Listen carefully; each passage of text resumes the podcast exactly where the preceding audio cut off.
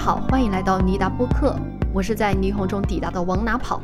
我是在霓虹中归来的留下来。对我们终于回归了啊！在停更了四周之后，又跟大家见面了。在我们停更的这一段时间里，其实我们挺想聊一件大事儿，哦这是在我们刑侦界的一件大事儿，我相信大家都有了解，那就是华人神探李昌钰博士，不是之前卷入了一场风波嘛？他是被指控啊，涉嫌是伪造证据，然后让两名无辜的男子啊被判入狱了几十年。这个消息一出来之后，那个很多群友都炸了，对吧？对这条新闻一出，我听到的更多的声音是说李博士塌房了。嗯，所谓的神探也是为了破案而犯一些原则性的错误，比方说做一些伪证，所以就导致了这么一出冤假错案。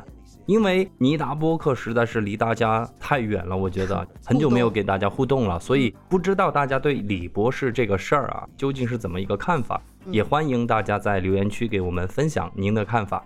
其实这个就是我们想出这一期案件的一个最关键的原因。对，所以呢，为了就是照顾更多的听友，也许大家没有时间去详细的理一理这个事情到底是怎么回事儿。嗯，那为了配合我们今天案件的主题呢，我们还是想在节目一开始花上很少的一个时间，就是两三分钟，快速的给大家盘一下整个事情。啊，我就请留下来来给大家简单的说一下啊。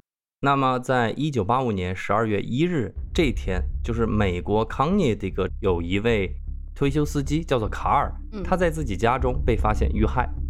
案发现场是惨不忍睹，受害者卡尔被捅了二十多刀嗯，而且还被割喉，并且啊头部被钝物击打了七次。所以大家可以想象，犯罪手段是极其残忍。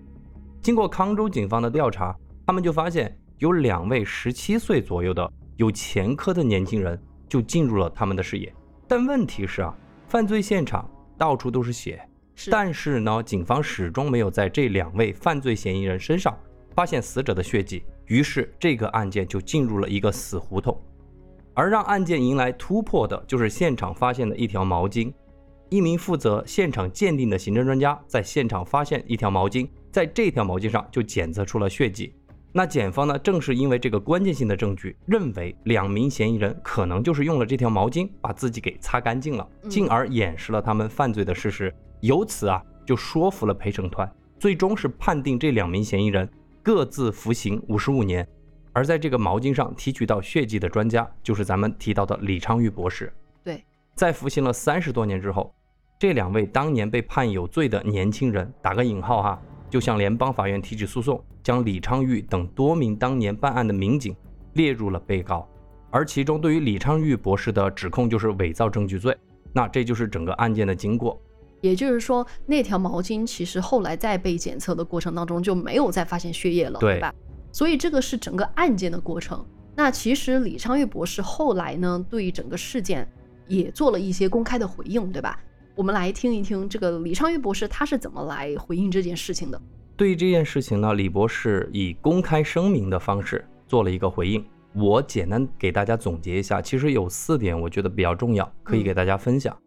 第一点，李博士就说啊，对于这个毛巾上发现的血迹，这是他直接在犯罪现场采集的，并不是说将毛巾带回到自己的实验室进行化验的。所以他觉得在众目睽睽之下进行的检验是没有伪造证据的可能性的，这是第一个。嗯，第二个就是说，二十年后的今天，我们再去检查这条毛巾上的血迹，其测试的结果为阴性啊，也就是说没有检测不出血迹。嗯，那不应该说这条毛巾上的血液测试从没有得到过阳性的结果呀？也就是说，二十年前它是有可能有的，对只是现在没有，也是有可能的。对呀、因为这条毛巾放在物证室存放了二十年，它嗯自然的分解降解其实一点都不罕见。也有可能是第一次提取来做这个检测的时候，其实就把血液给提取完了，对对吧？而且再过了二十年，你想想，很有可能就没有了嘛。是，第三点啊，李昌钰博士就说，他的身份啊，在这个案件里面只是一个负责化验的第三方，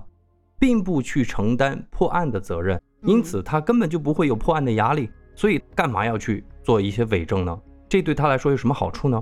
没错。最后一点，我觉得最重要的是这一点，我认为李昌钰博士说的还是蛮在理的。嗯然后他说啊，他出具的这些报告以及在法庭上做的这些证词，并不是都对犯罪嫌疑人不利的。嗯也就是说，他在法庭上是提出了很多无罪证据，比方说，他就提到了在犯罪嫌疑人衣服上进行过血液测试，但结果是阴性，没有发现那个血迹。哎，也就是说，嫌疑人有可能是无罪的。对啊，所以李博士认为自己的责任只是客观的提供鉴定出来的客观事实，至于哪些证据被用来判定人的罪，这个不是他的责任。我觉得我们现在来聚焦到证物本身，也就是那条毛巾。首先呢，李昌钰到底有没有对那条毛巾做过鉴定？因为法庭之所以判李昌钰有伪造证据罪嘛，其中一个原因就是因为他没有保存当年对这条毛巾的鉴定记录。对这个我觉得还是挺，怎么说呢？是不是存在有这种程序不当的这么一个情况啊？嗯，呃，后来其实李昌钰有剖了一个，就是当时的毛巾作为证物封存的一个标签的副本，我看到。就不知道这个点有没有被法庭给考虑进去啊。其次呢，就是毛巾上到底有没有血迹，嗯、这个我觉得时间太过久远了，我们有没办法去做一个判断，对吧？我想提到一点就是，我们退一万步讲，如果当年毛巾上真的有血迹，仅仅是因为毛巾上有血迹就能够给嫌疑人定罪吗？就站在我们今天哈、DNA 技术已经非常成熟的阶段，我感觉这条证据确实还是值得质疑的，对吧？但是我觉得还是刚刚说的，就嗯这个主就是看有没有形成证据的闭环嘛，对对吧？其实随着技术的进步，如果我们回过头去看几十年前的案子，很多证据都显得不那么充分，对吧？嗯对就在我们看来，曾经的这个刑侦的大神好像也会引起一些争议。那今天呢，就想通过聊另外一起案件来浅浅分享一下我们对这个事情的看法。这起案件其实不是李昌钰博士参与的呀，但是同样也涉及另外一位大神级别的人物，那就是约翰·道格拉斯。嗯，哎，听过我们以前的节目的朋友应该已经非常熟悉了哈，他是美国的心理神探。那八十年代啊，在刑侦技术还不怎么发达的时候，就跟李昌钰博士那个案件差不多的一个年代，道格拉斯也用他的一套理论帮助警方破获了不少案子。但是我们现在回过头去再去看这些案子的时候，我不知道大家会觉得道格拉斯担不担得起神探这两个字，就跟我们现在来讨论李昌钰博士他到底是不是神探呢？那我们接下来就进入今天的案件纯享，大家先来听故事，完了之后再来聊再来聊这个嗯事儿。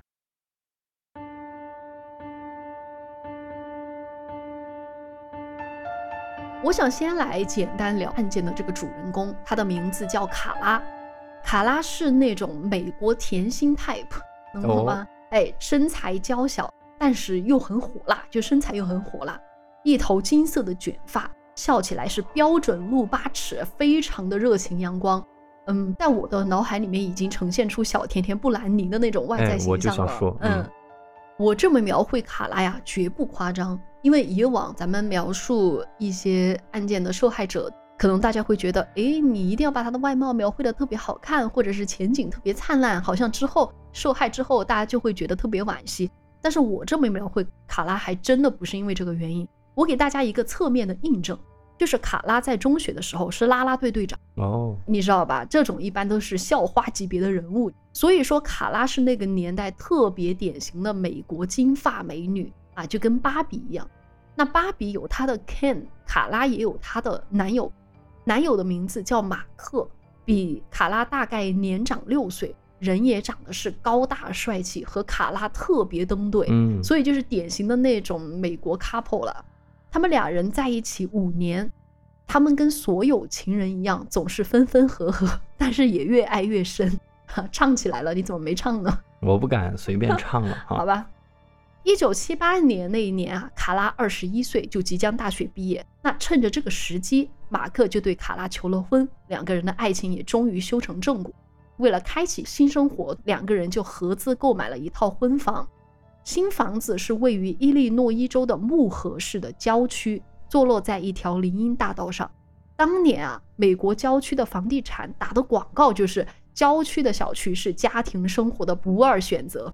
所以要成家立业的话，不少美国人就会从市中心搬到郊区来住。你看，我们看《老友记》，对吧？所有人都是从纽约的这个公寓搬到后面的郊区的大房子去住。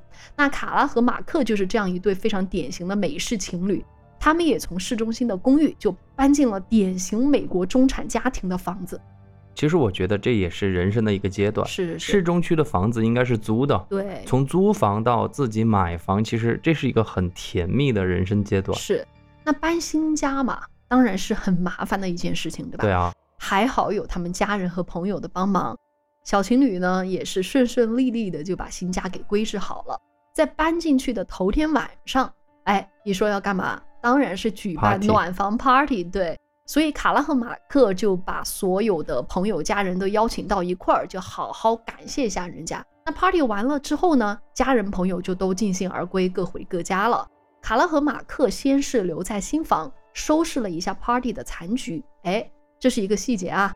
后来大家会注意到，我为什么会特别啊提醒到，就是当时是收拾了整个屋子的哈。但是当天晚上他们收拾完之后，没有在新房住下来，而是开车回到了市中心的公寓。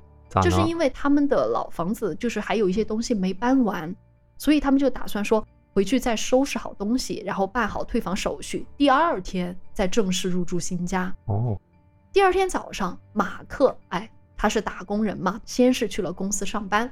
卡拉呢，毕竟才毕业，还没有工作，就一个人先到了新房，就收拾整理了剩余的包裹，等待马克下午四点半下班回家。当晚呢，他们还有另外一个 party 要办，因为他们两个人其实人缘特别好，朋友很多。所以 party 也得办个几天几夜，所以呢，当天晚上有另外一批朋友要来家里小聚，那么时间就来到了下午的四点半，马克就下班了，他先开车去了朋友家。之前他们搬家的时候呀，他把一座特大号的狗屋就暂时放在了朋友那儿，今天呢正好就去取，取了狗屋之后，马克就捎上朋友开车回到了新家。哎呀，你这些描述我感觉真的好熟悉啊！嗯，就跟我们当时一模一样。对对对，就我们搬新家之前，就是去朋友家把我那三只乌龟给接回到新家来，对，就是一样的嘛。嗯嗯，那时间就来到了下午五点半，马克和朋友开车抵达了新家，朋友在车库停车，马克先下了车，他准备先行进屋。嗯，啊，一进屋呢，马克就开始叫卡拉的名字啊，卡拉，卡拉在不在家？那半天呢，没人应答。那马克呢就觉得奇怪呀，在客厅找了一圈也没找着人。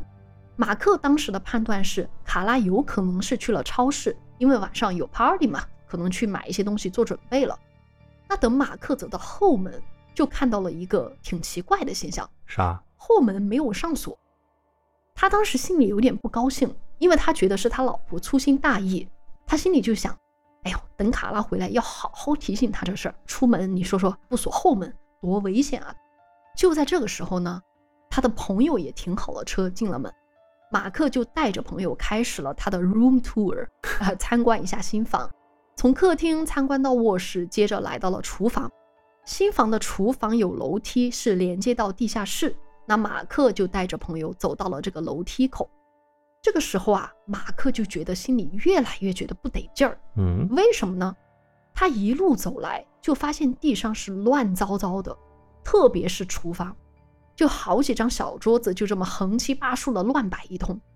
你还记得我之前画了一个重点吗？就是他们他们头天其实是收拾好了的，所以马克心里就开始犯嘀咕，就说：“哎，这个头天晚上 party 完了之后，我明明记得把这里是拾掇的干干净净的。”怎么现在是这么一副模样呢？马克就一边琢磨，一边带着朋友往地下室走。地下室的门是敞开着，站在门口，里面的情况是一览无余。马克都不用走进门，就看到了让他难以置信的一幕：他的新婚妻子卡拉呀，此时此刻是跪在地上，上半身耷拉着，脑袋埋在一个桶里。走近一看呢？卡拉的上半身穿了一件羊毛衫，但是下半身是完全赤裸着，双手被一根电线反绑在背后，而且更可怕的是，卡拉的头我不是说栽进了桶里吗？嗯，而桶里装满了水，我有查资料哈，看到那个桶的容量大概是三十七升，差不多就等于一个大号书包的尺寸，装满水的话，就相当于说卡拉的头是泡在水里边的，这故意的吗？嗯。那马克就赶紧把卡拉从水里拉出来，抱在怀里。这个时候，只见卡拉的嘴边全是白沫，口吐白沫，人肯定是早都没了生命迹象了。那马克的朋友当即就拨打了九幺幺报警电话。你说说这两人对吧？美好的生活才刚刚开始，就突然这么戛然而止了，哎，就特别惋惜。对，那木河市的警方很快就到达了现场。我们来看看初步的尸检和警方的推测啊。首先不用说，这一定是一起人为谋杀了，肯定不是卡拉的自杀。我们刚刚说双手都是被绑，下身赤裸，第一印象就是遭到了奸杀。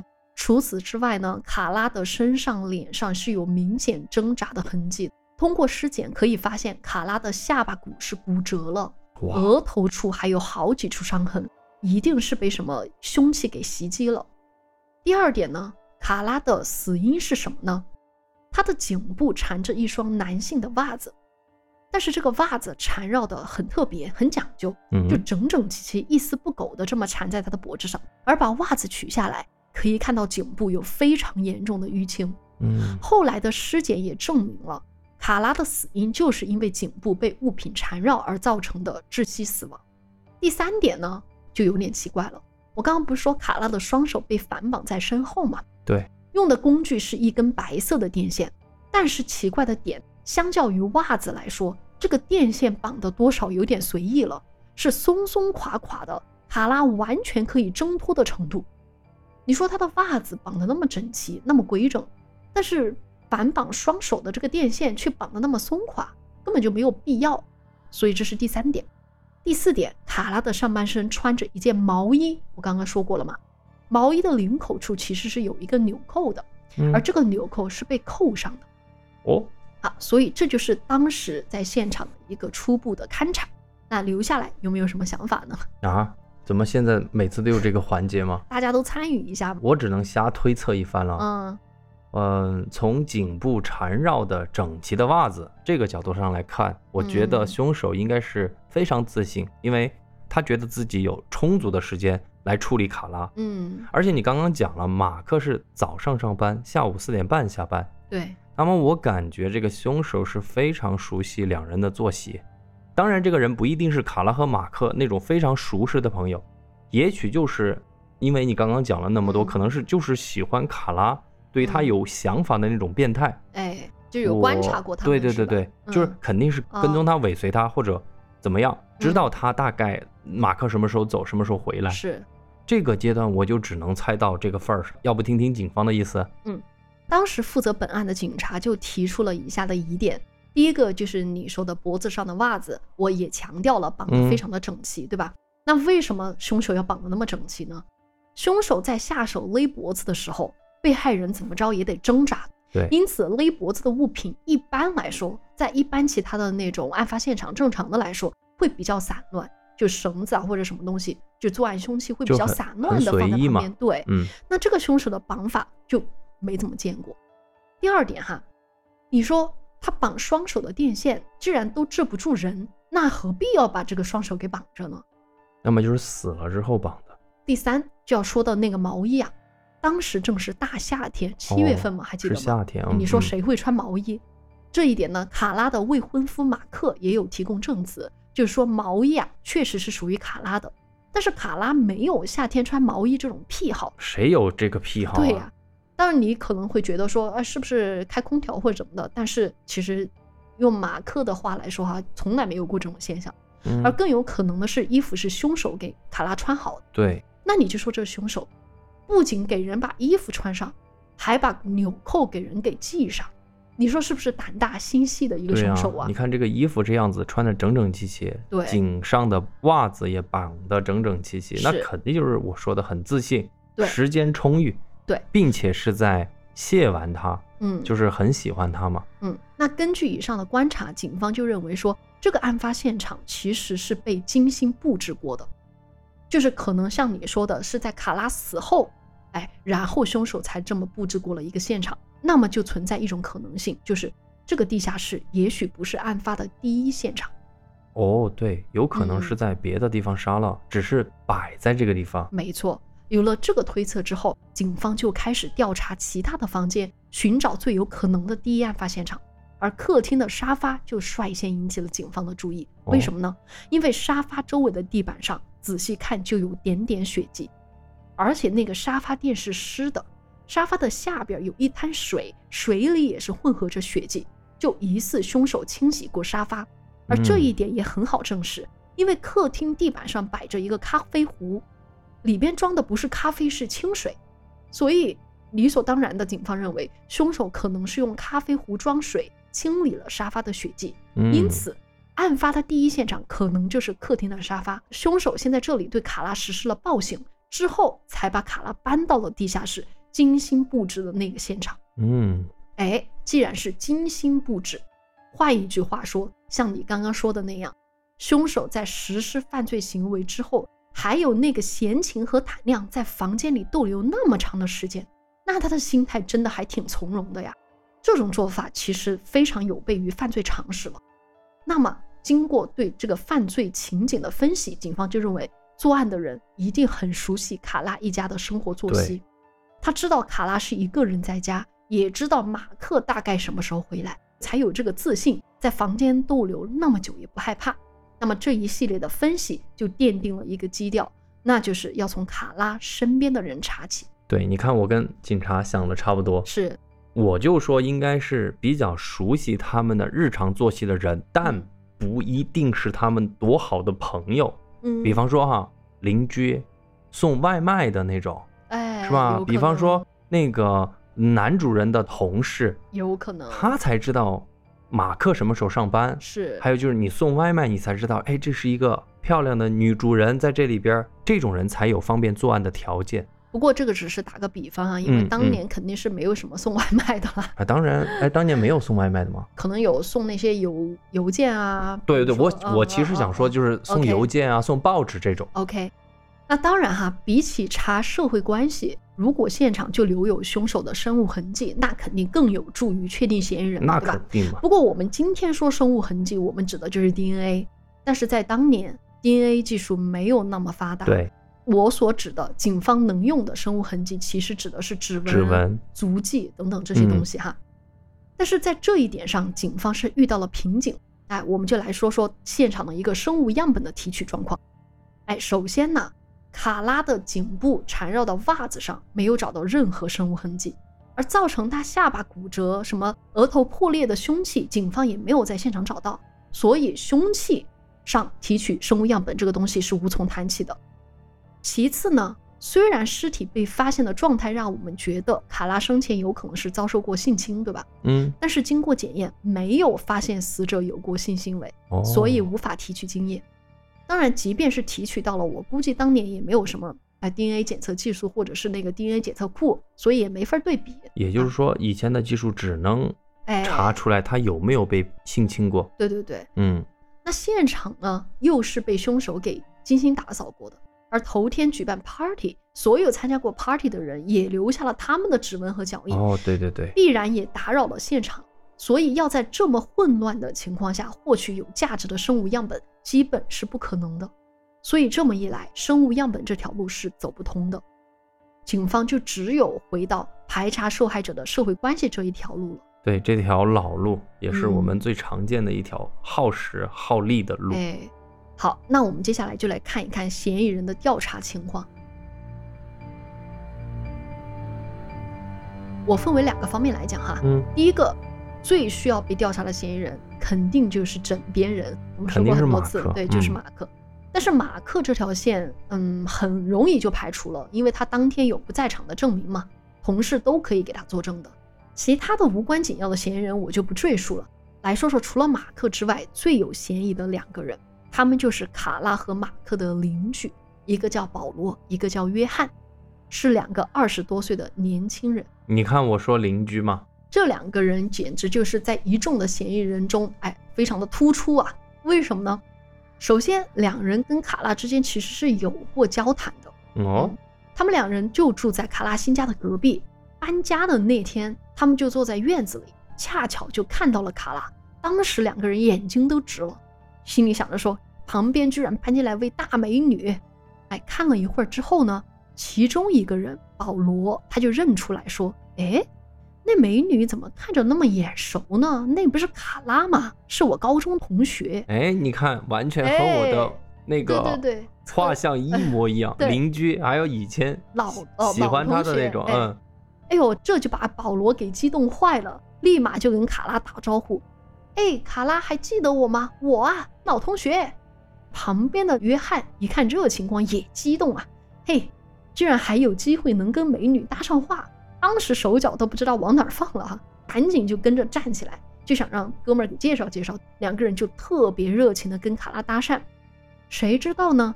卡拉就淡淡的看了两人一眼，礼貌性的打了个招呼，就进屋了。嗯，那两人等于说就是热脸贴了人家的冷屁股，而暖房 party 那晚呢？两人也以为卡拉会邀请他们，结果也是一厢情愿，人家就没打算跟他们有更多的交集。其实这也真不怪卡拉，因为这哥俩呀，一看就是那种不务正业的小混混。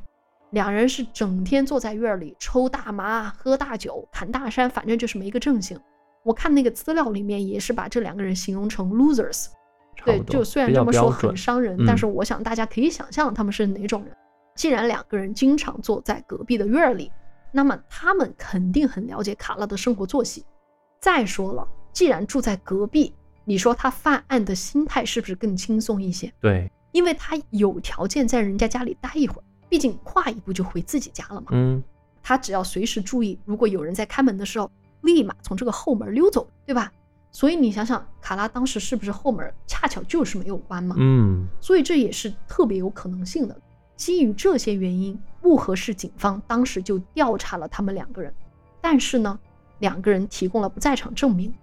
虽然说这个不在场证明也没人可以作证啊，没人作证的不在场证明啊。对，就是他说他在家睡觉，没有人看到，嗯，你说怎么办呢？但是呢，当时的警方有一个方法来就是测试两人，就是干嘛呢？当年那个年代喜闻乐见的一个方式就是测谎。对。两个人又通过了测谎的这个测试，哎，所以警方也没有更多证据啊，你凭什么把人家留在这儿呢？都是一些你自己的推测而已。所以呢，只有放两人回家了。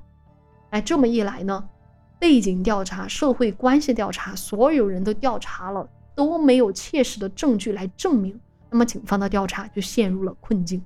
大家想想，这个时候能够怎么办呢？警方也很焦头烂额啊，没有更多头绪呀。那么木河市的警方就申请了 FBI 的介入，嗯，而请来的不是别人，正是 FBI 心理神探，我们之前讲过的约翰道格拉斯。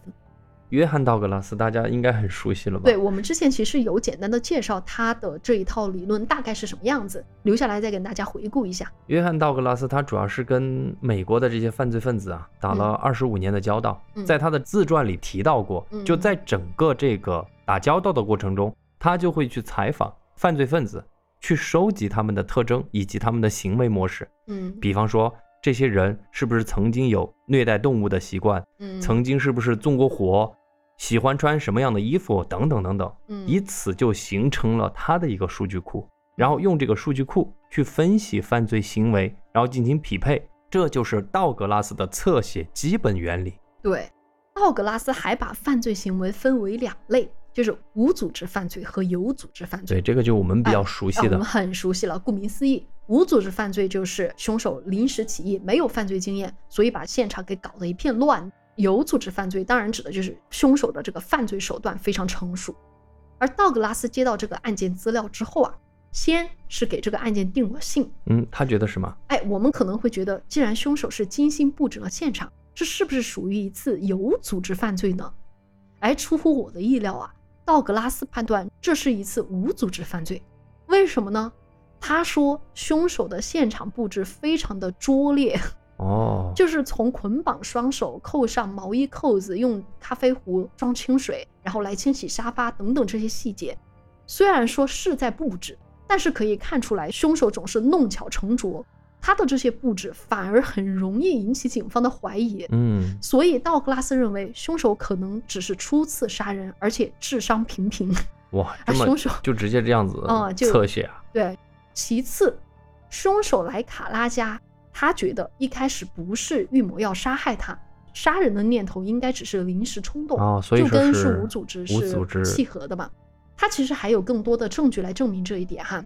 因为如果是事先有预谋，凶手会随身携带作案工具，比如说捆绑会用胶带，哎勒人的工具，包括是刀具，但是本案中凶手用的工具，你看看袜子啊，家里的电线，可以说都是因地取材。嗯，所以说可能他跟卡拉是临时发生了冲突，或者说他是遭到了拒绝才痛下杀手。第三点，道格拉斯认为凶手肯定就是邻居、朋友和家人，不会有人跑大老远专门来做这种案子。在他的数据库里面，哈，他一对比，他觉得邻居的可能性是最大的。因为凶手的身上如果沾了血的话，他最好可以就近找个地方处理掉血衣。再说了，凶手作案后还要从容的布置现场，知道不会有人打扰，那么就说他有这个条件观察卡拉一家，观察很久。那能够做到这一点，邻居的可能性很大。这个前面我们也已经说到了，对？我也猜到了，嗯嗯而且道格拉斯就认为说，警方可能已经询问过凶手了，就是已经审讯过了。但是这位凶手的心理素质应该是不错的，是有能力通过测谎。哇，他这么厉害，第四点啊，凶手用这个电线捆绑双手这一点，说明他曾经接受过车间培训，或者说从事过相关职业。哦，这点是超过了我的知识体系了，就是通过这个电线的使用方式，还能嗯推测出这个人的职业。最后呢，根据道格拉斯的侧写，我觉得这一点是我觉得最神奇的，因为他好像知道了这个罪犯的整个人生。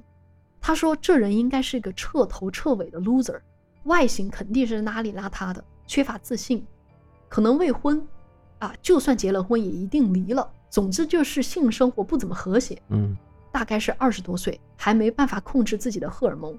因为三十岁的男人应该是有一些福报的，二十多岁的男人才会那么冲动。然后道格拉斯的侧写让我觉得最神奇的一点，他说，就连凶手开的什么车子他都能够预判。根据以往的经验，这种凶手一般开的都是红色或者橙色的大众汽车，哦，可能是他的那个，不是，可能是他的那个数据库里边儿，对对对对凶手估计都是开大众，哎，然后红色或者橙色的车子对。我就不知道各位听友听到道格拉斯的推测心里是怎么一个想法哈。反正道格拉斯一边这么说，穆合市的警方就一边是面面相觑，他们心里就觉得这哪是 FBI 啊，这不会是个神棍吧？怎么可能？你只是看了看现场和尸体就知道凶手是怎么样的一个人？这未免也太夸张了。这个东西我觉得不好说。嗯，你说对了就是神探，说错了就是神棍，就是什么偏见、刻板印象。是。所以很多时候我觉得破案啊，它是各种各样的要素综合在一起，嗯，一线之间就决定了很多人的一生，是。包括破案的人以及嫌疑人是。都是这样子。对，道格拉斯的这个侧写虽然说有点魔幻啊，在我们看来，但是漠河市警方觉得这个离谱虽离谱，但是好像嫌疑人名单里还真有这号人能够跟这个侧写符合。那还用说吗合？的嫌疑人是谁呢？不用说，就是卡拉的邻居保罗和约翰。对，但关键问题就在于，你总不能因为一份心理侧写，你就把两人给逮捕了，对吧？人家不服气呢，问你凭什么逮捕我？你说因为 FBI 心理推测，道格拉斯大神都给你推测了，还能有错？你总不能这么说，对吧？这个就相当于你凭借 MBTI 的这个性格测试，你去判断别人会做什么事儿，这也太离谱了呀。那换句话说呢，警方需要的不仅仅是心理侧写，还需要更加确凿的证据。对，有些时候就是当时的那个心理学，或者说我对于心理学的很多理论，我存嗯在着一些比较保留的意见，就是我觉得心理学有很多预设，它一旦给你预设了，所有的行为就往里填，对对对，这就很容易出现问题，是对吧？他就是那种规约的嘛。对，反正我们来看一看，是不是这个人就是道格拉斯他这样子描述出来的这个保罗和约翰。对，重点就是我们得看看最后的这个有没有证凶手到据，底是谁，对？吧？能不嗯能够把证据给匹配上？没错，那我们就接下来看有没有确凿的证据呢？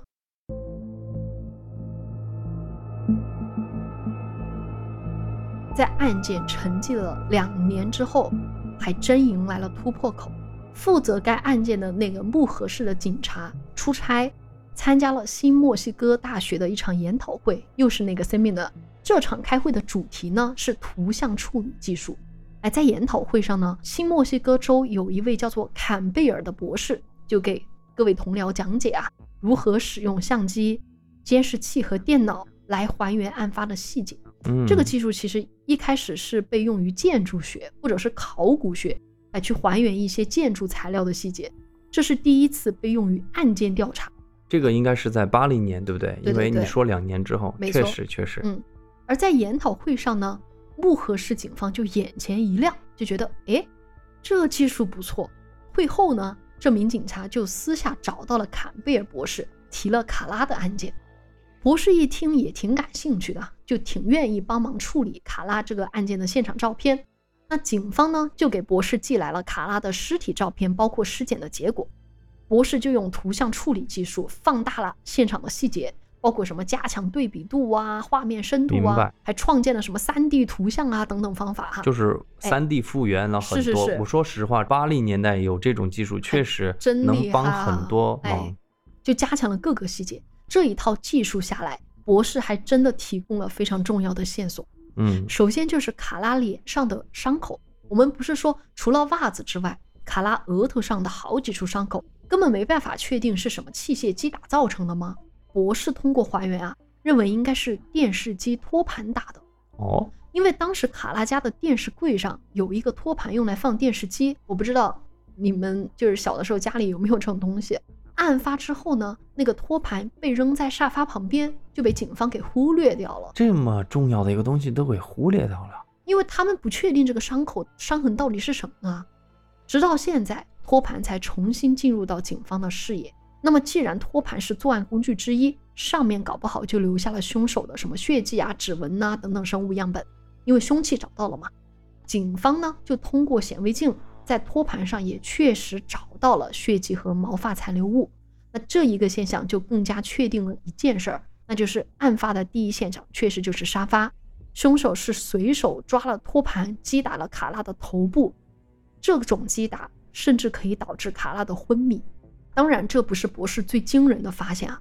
接下来，博士又指出说，你们有没有注意到尸体身上的咬痕呐、就是牙齿印。哦，哎，你说说，这啥时候又多了牙齿印呢？原来啊，把尸体的这个照片放大加强之后，尸体的肩膀锁骨位置出现了好几处牙印。嗯，哎，从照片上甚至可以看到一颗一颗牙齿的印记。我觉得就当时警方他如果没有去，就是用这种照片处理的嗯方法去放大的话，他根本辨别不出那是什么东西。我知道，但是尸检的人他不会去仔细去观察这个尸体上的每一个异常情况吗？嗯，他可能就是觉得是某种普通伤口吧，他不知道那是什么东西。嗯，其实哈，有了牙齿的这个东西，有了牙印，这个就非常关键了。对呀、因为我们用牙齿状态来判定身份，在以往的案件中也提过非常多次了。如果说尸体身上的牙印保存确实状态良好，完全可以看到凶手的牙齿状态。但凡凶手的牙有某种特征啊，比如补过牙、长了虎牙，都是可以作为鉴定凶手的证据的。嗯，你知道吗？当年因为 DNA 技术受限，牙齿几乎和指纹一样，可以用来给凶手定罪的。对对对，在泰德·邦迪的案子里边，就是这位坎贝尔博士把邦迪的牙齿和一位女性受害者臀部上留下的齿印做了对比，后来这个也成为了给邦迪定罪的证据之一。这个牙齿，其实我们之前听过李昌钰很多的案哎件，是他也是用这个牙齿去作为这个证据定了很多很多罪。那如果这些印记确实是牙印，那无疑是最有力的生物痕迹了。嗯，那为了证明该印记确实是牙印，漠河市警方这一次决定开棺验尸，就再次验尸，拍摄了这几处伤口，寄送到了纽约的生物实验室进行鉴定。而第二次鉴定结果确认，痕迹确实是牙印。哦，这就是人类的牙齿造成的。对，那接着呢，博士就根据牙印做了牙齿的模型，然后把模型跟凯拉尸体上的牙印处反复进行对比，就不断的调试，成功制作出了凶手的牙齿模具。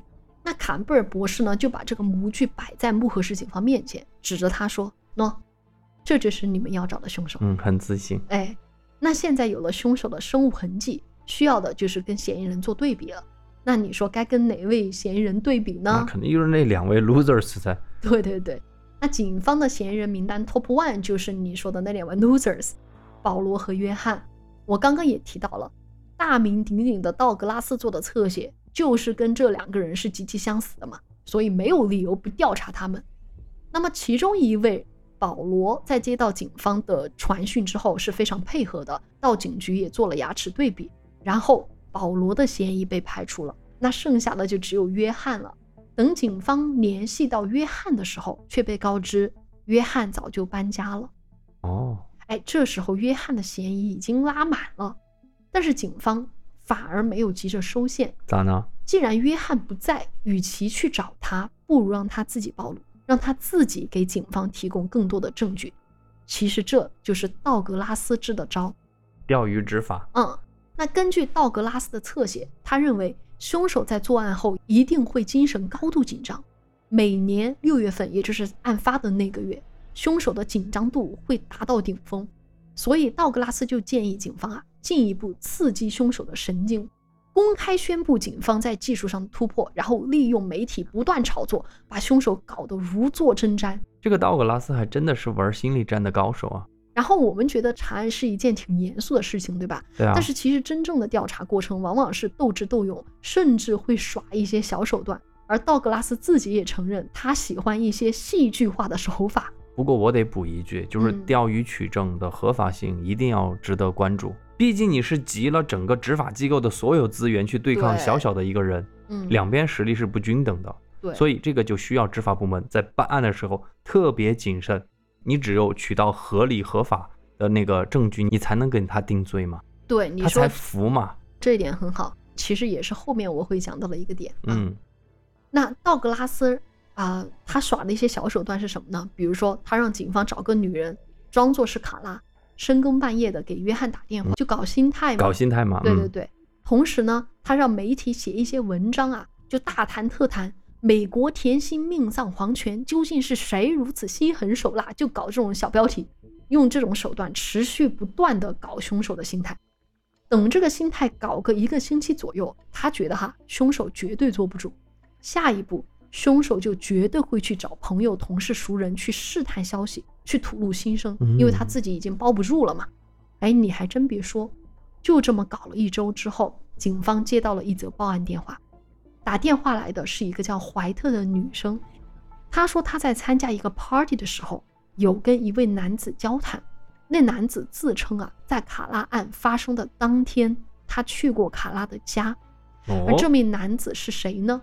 就是约翰。哦，还起作用了。约翰在 party 上跟人家说什么呀？他说出事那天啊，他有去卡拉家里凑热闹。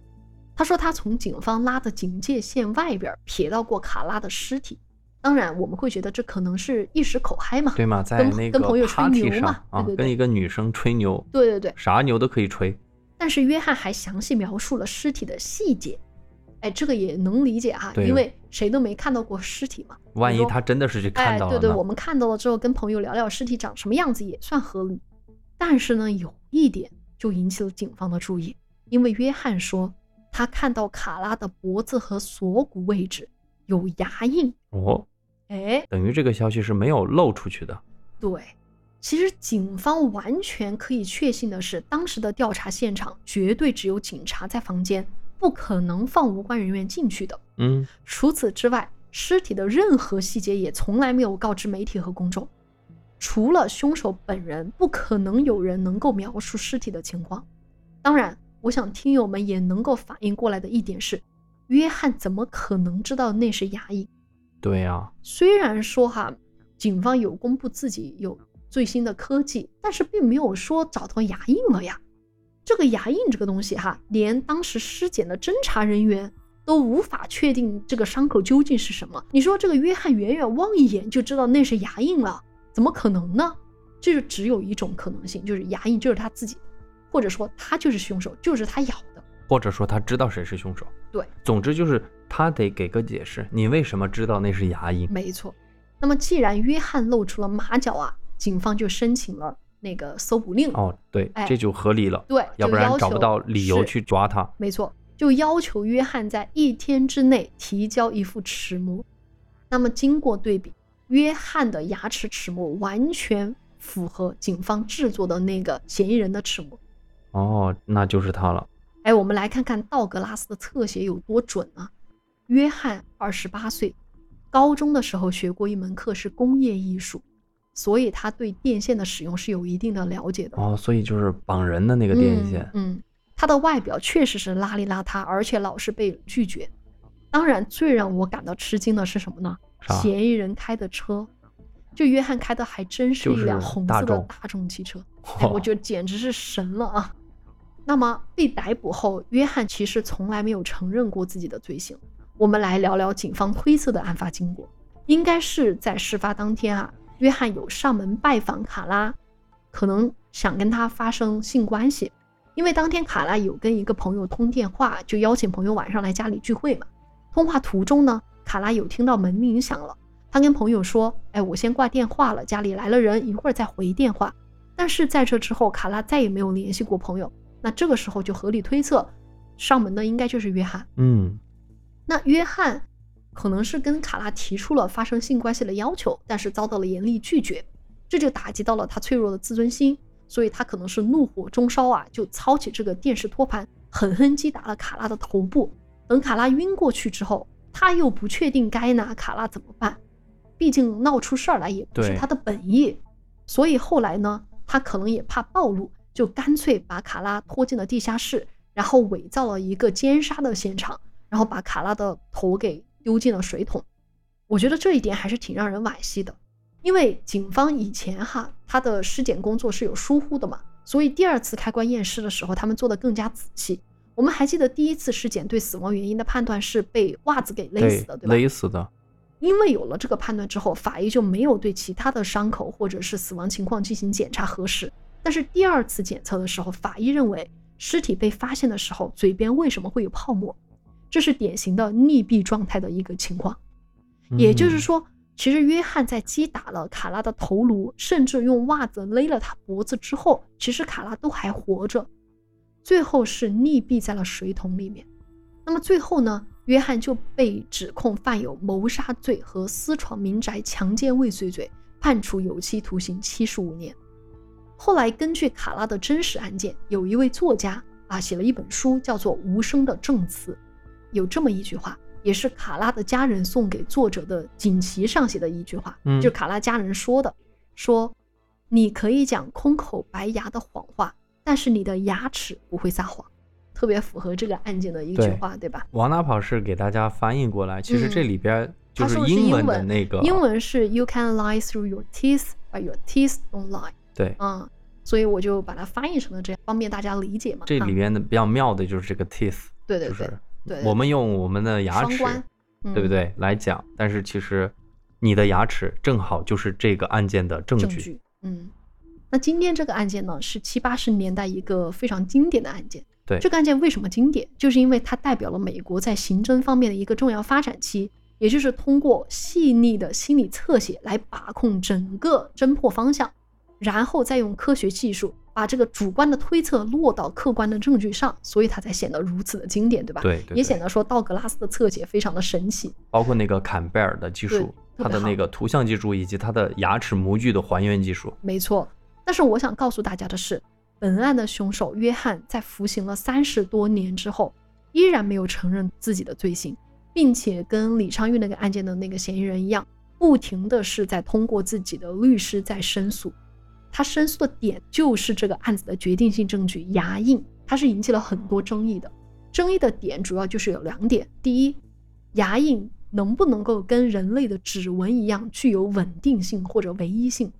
就虽然说成年人的牙齿形态变化不大，但是牙齿的整体组合和排列也会出现变化，比如说你磕到了、长歪了，等等等等，对吧？嗯各种情况的可能发生。第二呢，就是人体的皮肤是否能够客观的、如实的记录下牙齿的咬痕。其实这一点我是觉得有点儿质疑的，也不是质疑，我不能用质疑这个词，就是我不懂。嗯，就是你想，你两年前咬的牙印，过了两年，你再保持的完好，那嗯个状态能不能够呈现出之前的那个牙印状态？没错。所以我就觉得这个事情是法医他自己完全疏忽了。你知道，在后来的刑侦专家哈，我刚刚提到的两点，不是说我们普通大众能提出来的，其实就嗯是刑侦专家提出来的。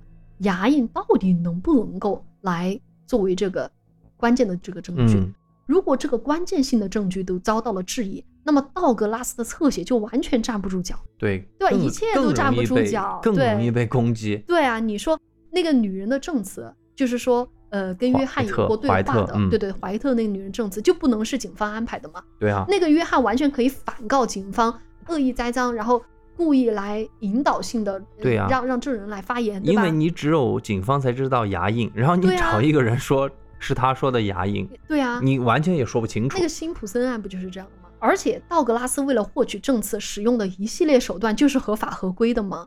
如果你反过来要起诉道格拉斯，也不是没有东西可以说，你在引导我呀。我刚刚就说了呀，你钓鱼执法，你得小心啊。就我想说的就是，随着刑侦技术的进步，咱们对几十年前的刑侦手段提出质疑，这是很正常的。现在的 DNA 鉴定技术足够发达，提取犯罪分子在现场的生物痕迹并不困难。所以当年的那个证据相比之下，哈，当然显得站不住脚。大家想想，如果有一天法庭认为牙印不足以作为铁证，心理侧写不足以形成证据闭环，那我们是不是也可以反告约翰道格拉斯造成了冤假错案呢？我是觉得质疑是很好的，它可以让我们的这个行政技术更加的完善啊，让我们能够给疑罪从无嘛，让我们更加的公平。但是我们是不是就能够说以前的那些破案的大神他们德不配位呢？我们可不可以这么说呢？其实我觉得做罪案播客，包括我们以前听罪案播客，我们俩和大家的心态都是一样的，最关心的就是案件最后的真相。但是你有没有发现，这些年好多好多的案子被翻案，嗯，很多铁案被质疑，嗯，好多人是无辜入狱，又有好多真凶他是真的没有抓到，逍遥法外。真相究竟是什么？我们这些局外人根本就无从得知。往期咱们俩其实聊过一个名词，就是后真相时代。我不知道你还记不记得？嗯，这些年这个词儿也提的特别多。对啊，所有的思潮和理论前面都会加上一个后，什么后现代、后结构，是吧？嗯。我不知道大家怎么去理解这个后，或者说英文这个前缀 post。从我的理解很简单，我就觉得它的意思就是打破固有的体系和结构。打破固有的权威和认知。嗯，我们可能只是在前段时间看到李昌钰被拉下神坛这么一个新闻。嗯，但是我们不知道的是，更早的时候，其实道格拉斯办过的案件，就像你刚刚说的，在美国早就被质疑了。嗯，好多人都不相信那套心理侧写，那套比较偏行为主义的心理分析，早就被冠上了偏见，被冠上了什么太主观的这些罪名。嗯，但是我想说。再神的神探也会局限于他那个时代的思潮和科学技术。道格拉斯所在的六七十年代，那不就是行为主义思潮的时代吗？他用的就是当时最先进的心理学的理论来指导自己的工作。我们再来说李博士，他活跃的八九十年代，那正好就是美国科学技术大爆发的时代，嗯，各种技术就应用在了物证鉴定的方面。那么，所以。道格拉斯的心理侧写，李博士的物证鉴定技术，在他所在那个时代，就成为了当时难以辩驳、最为科学的定罪依据之一。于是，就出现了造神运动，各种各样的纪录片，各种各样的自传书。我相信咱们好多人都读过道格拉斯和李昌钰的书，对不对？对对对。各种各样的罪案播客，都把他们塑造成为神。嗯。不过，咱们尼达播客好像真的还没有讲过李博士的案子哈。我反正是觉得。不是这些人，不是李博士，不是道格拉斯，他们想要成为神，恰恰相反，是当时那个时代的人把他们视作了神探，嗯，于是他们就成为了最有权威的人。而时过境迁，把他们拉下神坛的，正好是处于后真相时代的新兴人类，是对于绝对权威不满的现代人。我觉得你说的很好。咱们没有必要神化任何人啊，就道格拉斯也好，李昌钰博士也好，他们就是在那个年代比较积极探索研究刑侦技术的专家而已。对，但我觉得他们的其实也挺好的。道格拉斯对心理的侧写，也是跟无数罪犯打了无数次交道，人家才能够去总结这一套行为规律，对吧？对啊。你说李昌钰也是对无数的犯罪现场进行了反复研究，人家才有一套对这种现场的血迹啊痕迹做鉴定推测的一套方法。李昌钰拿手的就是推测血迹，对不对？咱不说他们神不神，至少他们是非常杰出的刑侦专家。我们后来的什么心理神探、华人神探，也是媒体把这种名号给了他们嘛。当然哈，我觉得他们享受了这种名号的福利，确实也理所当然会被质疑。我也觉得这种质疑非常好，就让我们的整个刑侦的过程更加严谨科学。但我们也大可不必急着就开始灭神了。就他们本来就不是神，出错也是很正常的。对对对，如果他们的程序不合法、不合规，就应该接受惩罚。但是即便如此，我们也不能否认说他们就是为行政技术做了贡献的。嗯，最后我就想说，作为活在后真相时代的现代人，像你我这种人，嗯，我们更需要在不同的立场去看问题。一旦在一个立场上去看问题，我们就会产生偏见。所以，我们不要轻易的去造神，我们自己也别轻易去做神，对对因为我觉得这个时代根本就不需要神。就是没有权威，对吧？嗯嗯，好吧，那今天这就是我们要聊的，通过约翰道格拉斯来看李昌钰的塌房这么一个问题哈，就欢迎大家在评论区留下你们的想法，我们非常欢迎不同的意见哈，友好的讨论，也欢迎批评哈。嗯，友好的批评啊 啊，不要瞎批评啊，好吧，好吧，好，那就这样，我们下周再见，拜拜。拜拜。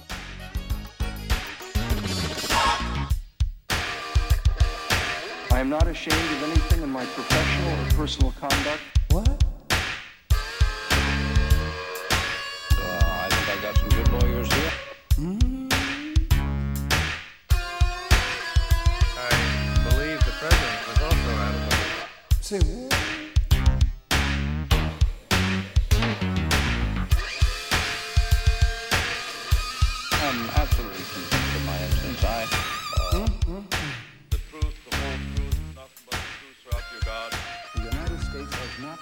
sessions for those.